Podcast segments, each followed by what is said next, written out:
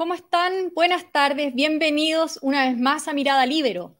Esta mañana el Comité de Ministros compuesto por los titulares de Medio Ambiente, Economía, Salud, Energía, Minería y Agricultura rechazó el proyecto Dominga que la empresa Andes Iron planea instalar en la comuna de La Higuera, región de Coquimbo.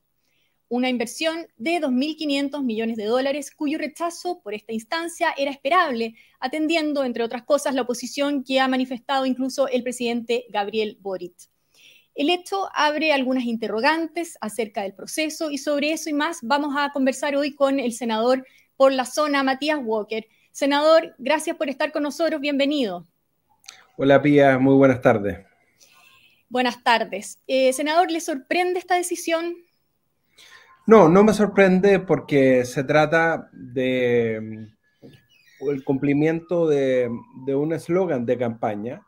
Eh, el propio presidente Boric, eh, incluso cuando gana la elección en segunda vuelta en su discurso, dice no a Dominga, repite un eslogan. Eh, entonces, bueno, el hecho que esta resolución se haya adoptado por unanimidad, por siete votos a cero, que ni siquiera el ministro de Economía eh, haya votado a favor de un proyecto, una inversión de más de 2 mil millones de dólares, que contaba con el respaldo de la mayoría de los habitantes de la comuna de La Higuera, que solamente en, impuestos eh, iba a permitir ingresos de 500 millones de dólares al año al fisco, sin considerar el proyecto de royalty que está en actual tramitación y, por lo tanto los beneficios a la propia comuna de Leyera y a la región de Coquimbo, que es una región que está en recesión económica, bueno, hablan claramente de que esta es una decisión política muy alejada de los parámetros ambientales y técnicos que había resuelto eh, el Tribunal Ambiental de Antofagasta, que, compelido por la Corte Suprema a pronunciarse sobre el fondo del proyecto, había declarado un vicio de nulidad de la resolución del Comité de Ministros eh, del año 2017. Entonces, claro, uno hubiese esperado que esta decisión se sujetara, se sujetara a parámetros ambientales, jurídicos, pero claramente no fue así. ¿Había de todas maneras alguna posibilidad de que no fuera así? Es muy difícil porque cuando el propio presidente de la República dice en, su campaña presidencial eh, no a Dominga, o sea, ¿de qué manera en un régimen presidencial eh, los ministros tienen eh, la libertad para opinar del punto de vista técnico, ambiental o jurídico para calificar un proyecto de esta naturaleza? obviamente que esto ratifica que la institución del Consejo de Ministros como tal, eh, con la variable política, lo único que hace es estar absolutamente deslegitimada. Ya lo ha señalado así el Tribunal Ambiental de Antofagasta, en este caso específico, y por lo tanto no nos sorprende esta resolución. Y, lo que va a pasar, Pía, de, ahora en adelante, eh, es crónica de un trámite anunciado probablemente el Tribunal Ambiental, al revisar nuevamente la reclamación del titular del proyecto, va a determinar que nuevamente la resolución del Consejo de Ministros no se ajustó a parámetros jurídicos estrictamente ambientales. Eh, es cosa de ver cómo el SAC cambió eh, un informe de junio a agosto eh, del año pasado en términos absolutamente contradictorios. Entonces, yo creo que lo que va a pasar con, este proyecto es que, bueno, yo creo que el presidente Boric, al igual que en el tema de los indultos, le habló a su barra brava, ¿no es cierto?, a sus adeptos, y no le está hablando a la gran mayoría de los habitantes de la comuna de Liguera, de la región de Coquimbo, que es una región que se encuentra en recesión económica. Ahora, eh, la ministra Maisa Rojas ha dicho que se tomó una decisión robusta, trazable, basada en evidencia técnica y explicó que se acogieron 12 reclamaciones respecto al proyecto. ¿Usted queda tranquilo de alguna manera con, esa, con que se apegó por algún lado eh, esta decisión a la norma ambiental eh, basándonos en los dichos de la ministra o de ninguna manera?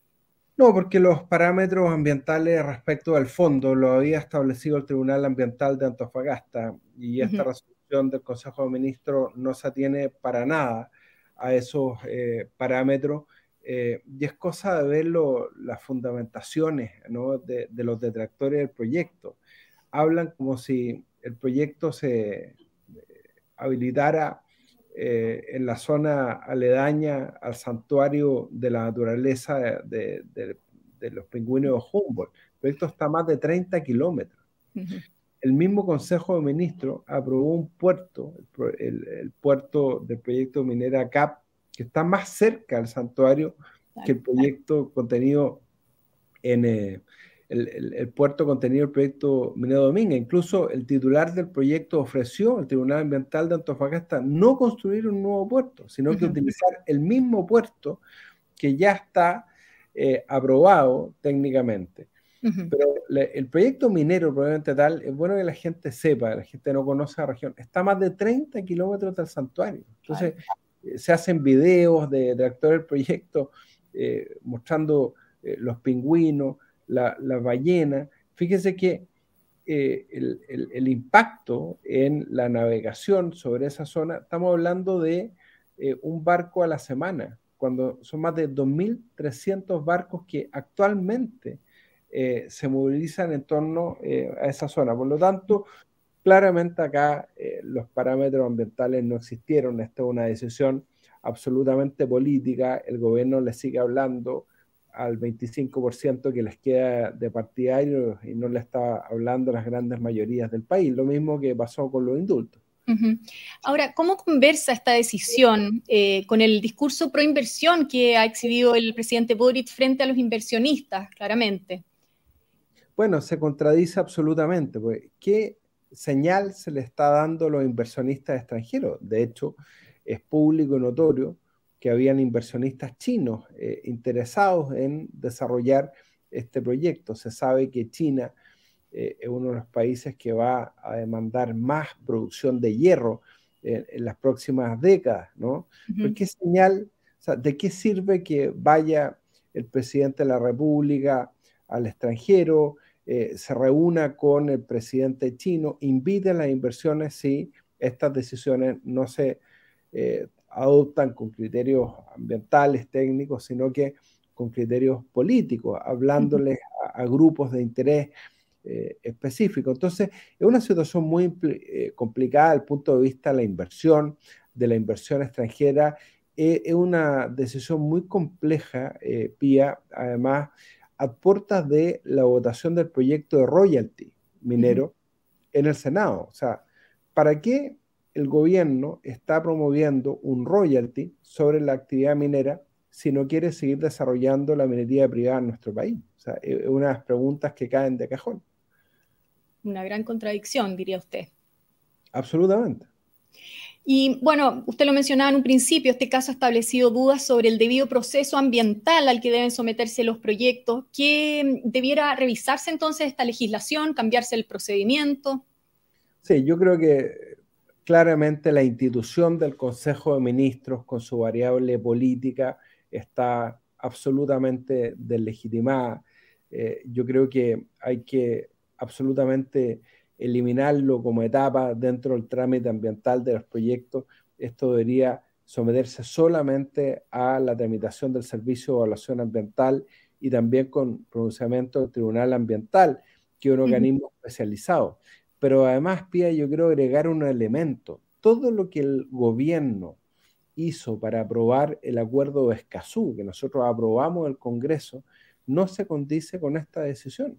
El gobierno, por una parte, promueve, de acuerdo al Tratado de Escazú, la consulta a las comunidades afectadas por el proyecto. Fíjese que esa consulta la hizo el alcalde Higuera. ¿Y cuál fue el resultado? 96% de apoyo al proyecto. Entonces, parece que Escazú solo tiene validez para el gobierno cuando las comunidades rechazan los proyectos, no cuando los aprueban. Bueno, y justamente le iba a preguntar a usted que conoce la zona, por último, para ir cerrando esta conversación, ¿en qué pie queda la comunidad eh, que estaba, bueno, a favor del proyecto y que buscaba mejores oportunidades laborales, sobre todo?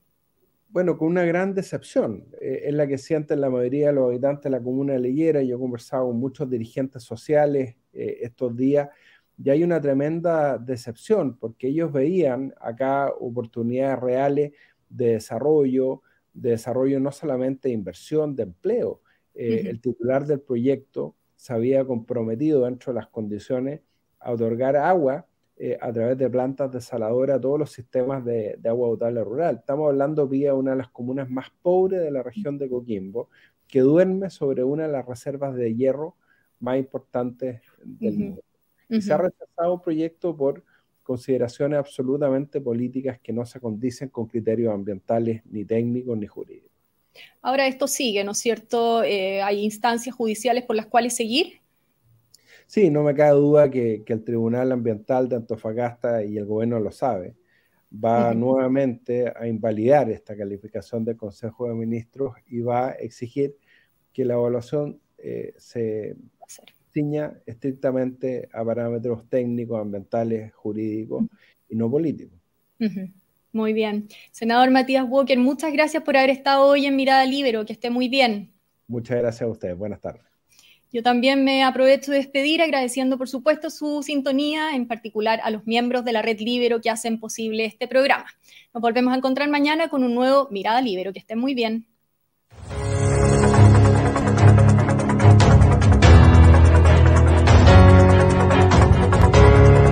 El Libero, la realidad como no la habías visto. Haz que estos contenidos lleguen más lejos haciéndote miembro de la red Libero.